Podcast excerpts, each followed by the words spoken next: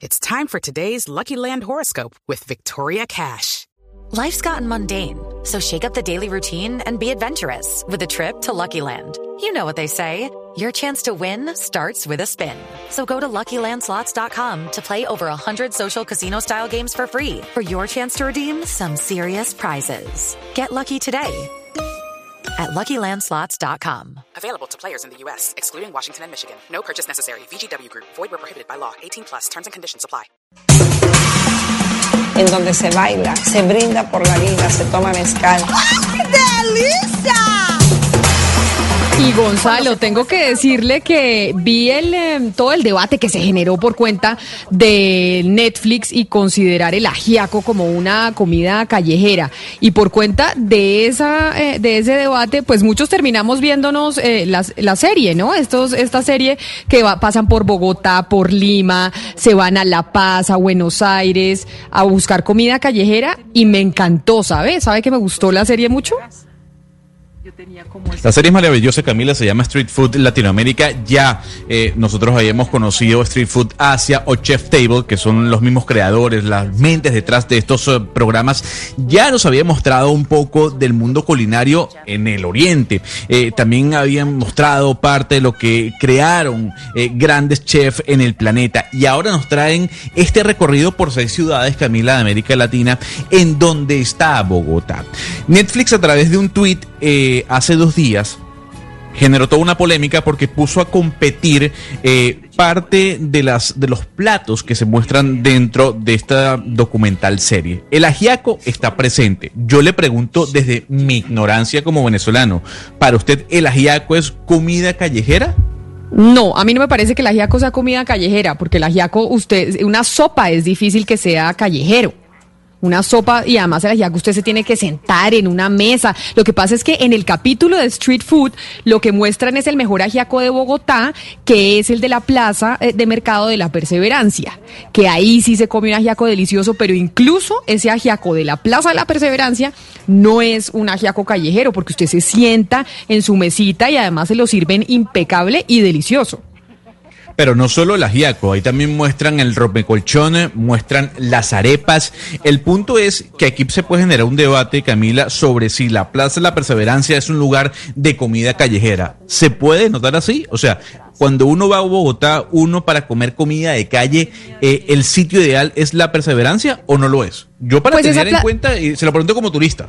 No, esa Plaza de la Perseverancia sí vive llena y sí usted come delicioso y esas arepas son muy ricas, ¿sabe? Porque además como lo muestran en, eh, en, en la serie, pues básicamente son con mote molido, las son deliciosas. Entonces yo creo que usted puede ir a muchas plazas en Bogotá, esa es icónica, y comer eh, comida callejera deliciosa.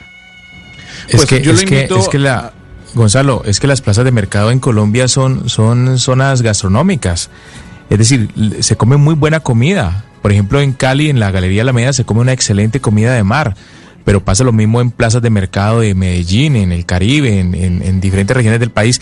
Yo creo que, Camila, que el ajiaco y Gonzalo, ante su pregunta, al igual que la bandeja paisa, el sancocho de gallina, son platos típicos, más no son platos que se venden en la calle. Diferente a una arepa, por ejemplo, que sí se vende en una parrilla en cualquier esquina del país, como se venden tacos en, en cualquier eh, esquina de Ciudad de México. Pero un, ¿Sabe una un cosa, ajiaco Hugo no es una comida callejera. Hugo Mario, no, yo creo que eh, habría que mirar lo de la comida callejera, en qué sentido está planteado, porque usted, o sea, se prepara en la calle o se consume en la calle. Pero le quiero contar algo, Camila, usted en Barranquilla va al Totumazo, que está en una esquina, en una calle, y se toma allí o se come una sopa espectacular. Es decir, yo creo que el, eh, uno puede en la calle o en una plaza de mercado, en la Perseverancia, en cualquier parte, en, en Lorica, por ejemplo, el mejor sancocho de pescado, usted se lo come en la plaza de, de- de Lorica. Pero, pero depende dónde, el concepto es dónde se prepara o donde se consume. Porque lo que, te- lo que usted dice es muy cierto. Preparar una sopa en la calle es muy complicado, pero usted se la puede tomar, sobre todo, por ejemplo, en climas como los nuestros, pues que Sí, muy difícil calientes. una sopa en la calle. Pero Eh, mire, como dice, como dice Hugo Mario, las plazas son sitios gastronómicos en nuestro país. En Bogotá, otra plaza, la del Restrepo, me dice un oyente, es muy popular por la ensalada de frutas y por eh, el ceviche. Entonces, lo que pasa es que en las plazas, Gonzalo, usted pues se puede tomar sopa, se puede tomar un pescado, una, el rompecolchón, como usted decía, un arroz con coco, etcétera, etcétera. Pero no es la tip- no es el típico puestico, pues ahí cuando usted ve el perro caliente o la arepa o la mazorca, Ana Cristina. Es que este, este ejercicio nos recuerda un poco a lo que hacía Anthony Bourdain, que Anthony Bourdain cuando viajaba por el mundo haciendo ese programa que él tenía de culinaria, miraba mucho es esa comida que se prepara dentro de la casa y que también sale a la calle. Por ejemplo, aquí cuando vino Antioquia fue a San Antonio de Pereira a comer chunchurria, chinchullo o como se diga en cada ciudad donde nos están oyendo que en todas partes le dicen distinto.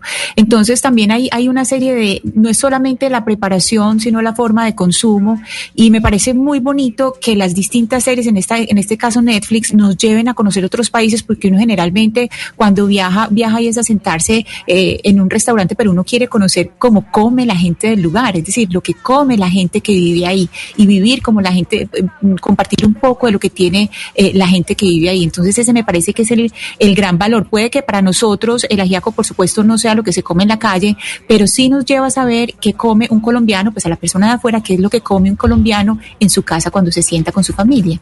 Y me dice, y lo más triste, ¿sabe qué es, Gonzalo? Antes de irnos con su personaje, es que me dice un oyente algo que ya sabíamos, y es que la plazoleta de comidas de, de la Plaza de Mercado de la Perseverancia está cerrada. Y está cerrada pues por el coronavirus y que muchas de las familias que hacían los ajiacos más ricos de Bogotá, esos que aparecen en esa serie de Netflix de la que estamos hablando de Street Food, están pasando un momento muy difícil económico por cuenta de que no están pudiendo trabajar. Ahí resaltan el trabajo de Mamaluz para que le quede escrito y le quede tal vez en la conciencia y en el consciente a todos los oyentes. Eh, El ajiaco de Mamaluz de la Plaza La Perseverancia. Por eso, Camila, es un verdadero placer poder conversar a esta hora, luego de este debate, con el creador y productor no solo de Chef Table, no solo de Street Food eh, Asia, sino también de Street Food Latinoamérica. Hablamos de David Gelb, que se conecta con nosotros a través de Zoom desde Los Ángeles. Señor Gelb, gracias por estar con nosotros a esta hora en Blue Radio. Oh, thank you so much for having me. Eh, señor Gelb, lo primero es entender un poco para usted qué significa la comida callejera. Well, street food has always been very important, I think, for uh, communities to come together. And it's a some of the best food in the cities that you know. I made a show called Chef's Table, and some of the best food in the cities that we would visit for Chef's Table were these street food stalls that chefs would take us to. And then it was there that we could really have a point of view to experience the city and experience the culture.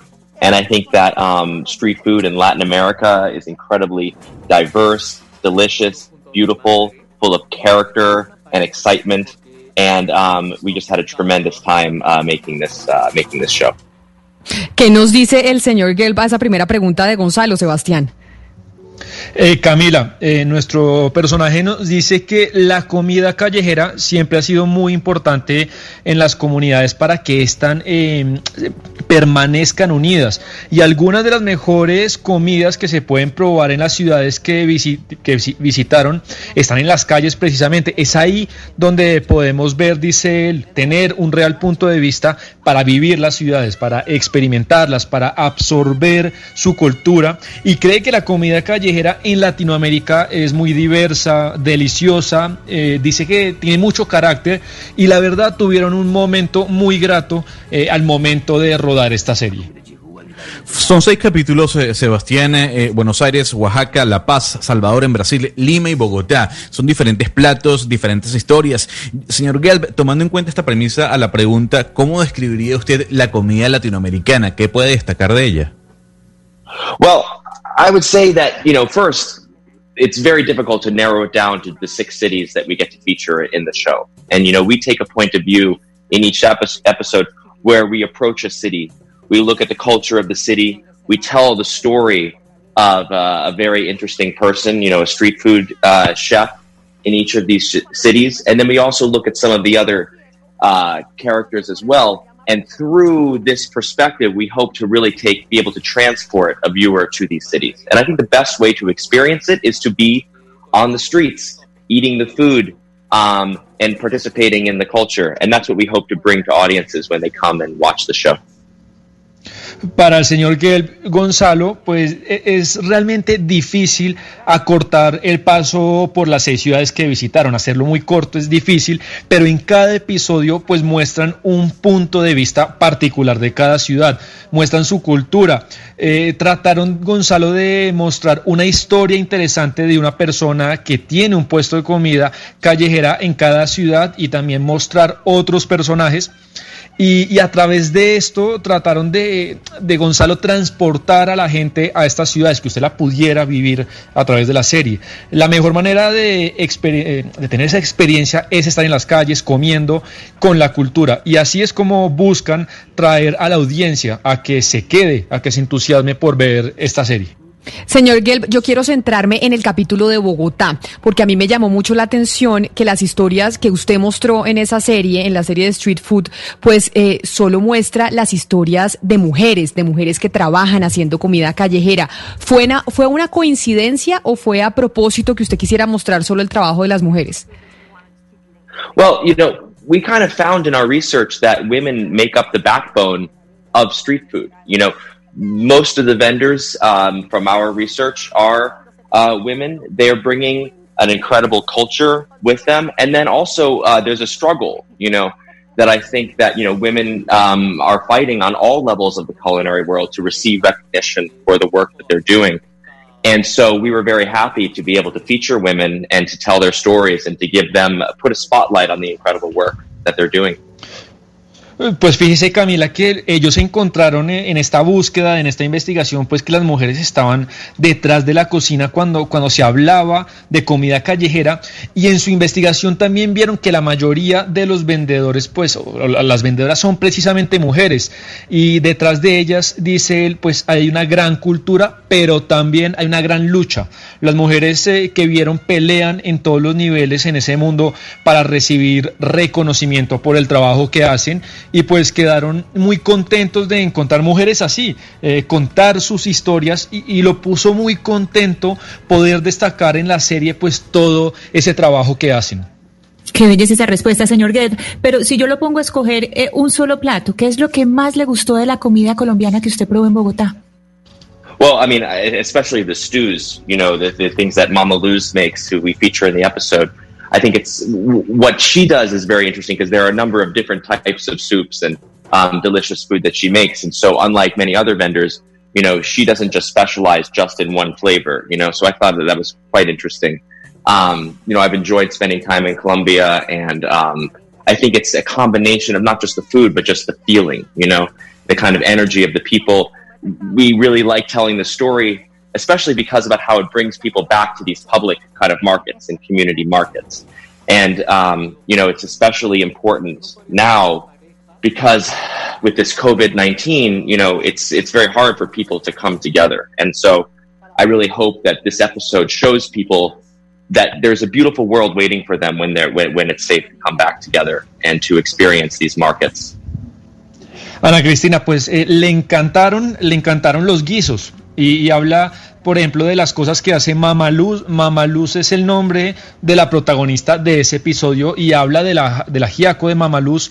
Eh, lo que ella hace pues es muy interesante porque hay una cantidad diferente de sopas, de comida deliciosa que hace, a diferencia de otros vendedores. No solo ella se especializa en un sabor, y, también le encantó el tiempo que estuvo en Colombia. Eh, dice que no solo se trata de la comida, sino de una combinación de cosas, de sensaciones, de energía, y, le, le, gustó contar esa historia. Especialmente fue traer a la gente a, a, estos mercados en las comunidades, porque dice que es muy importante hacerlo ahora con todo este tema de la pandemia en el que usted, Ana Cristina, no puede salir a la calle. Entonces la serie lo que hace es recordarle a la gente que pues hay un mundo maravilloso esperándonos para cuando podamos salir.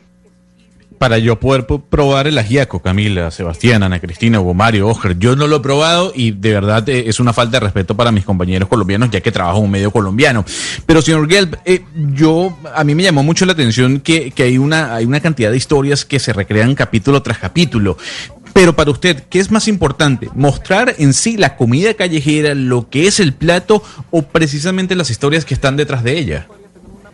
Yeah, I think there are three ingredients to every episode, and this is true of Chef's Table as well. and this has been it goes back to Jiro Dreams of Sushi. You know, my style of filmmaking has always involved going after a character, looking at a person. It's just not, it's a story about a place, it's a story about food, but it's especially a story about a person. And so we kind of have these three ingredients. The location and the history of the city is very important. The style of food is very important. And the style of the food is very much connected to the history. It has to do with the immigration. It has to do with what the country has gone through. And then the personal story is what is the emotional thread for the, for the show. Gonzalo, pues él cree que hay tres ingredientes fundamentales que tiene cada episodio. Y es lo mismo que ellos trataron de hacer en la serie que pues que comentábamos eh, anteriormente, esa serie Chef Table. Y el estilo de nuestro personaje Gonzalo siempre ha sido, dice él, tratar eh, las historias con un personaje fuerte, mirar a esa persona, no, no solamente eh, se trata de la comida, se trata de una historia. Y estos tres ingredientes pues son el lugar, la historia de la ciudad, el estilo de la comida, porque esto, Gonzalo, está muy conectado con la historia, tiene que ver con la inmigración de la ciudad, con lo que transpira el país, y después, pues la historia personal es realmente el reto maravilloso de la serie. Tengo una última pregunta para usted, eh, señor Gelb, y es eh, básicamente la que nos hizo Netflix a través de Twitter que generó toda esta controversia y razón por la cual decidimos eh, llamarlo. Y es, para usted, eh, ¿cuál fue la gastronomía que le pareció más interesante de América Latina en donde estuvo? ¿Cuál fue la que más le gustó? That is a very difficult question. You know, I think they all have uh, very different uh, styles. You know, um, I think they all have great merit. For me personally, you know, I made a film once called Jiro Dreams of Sushi.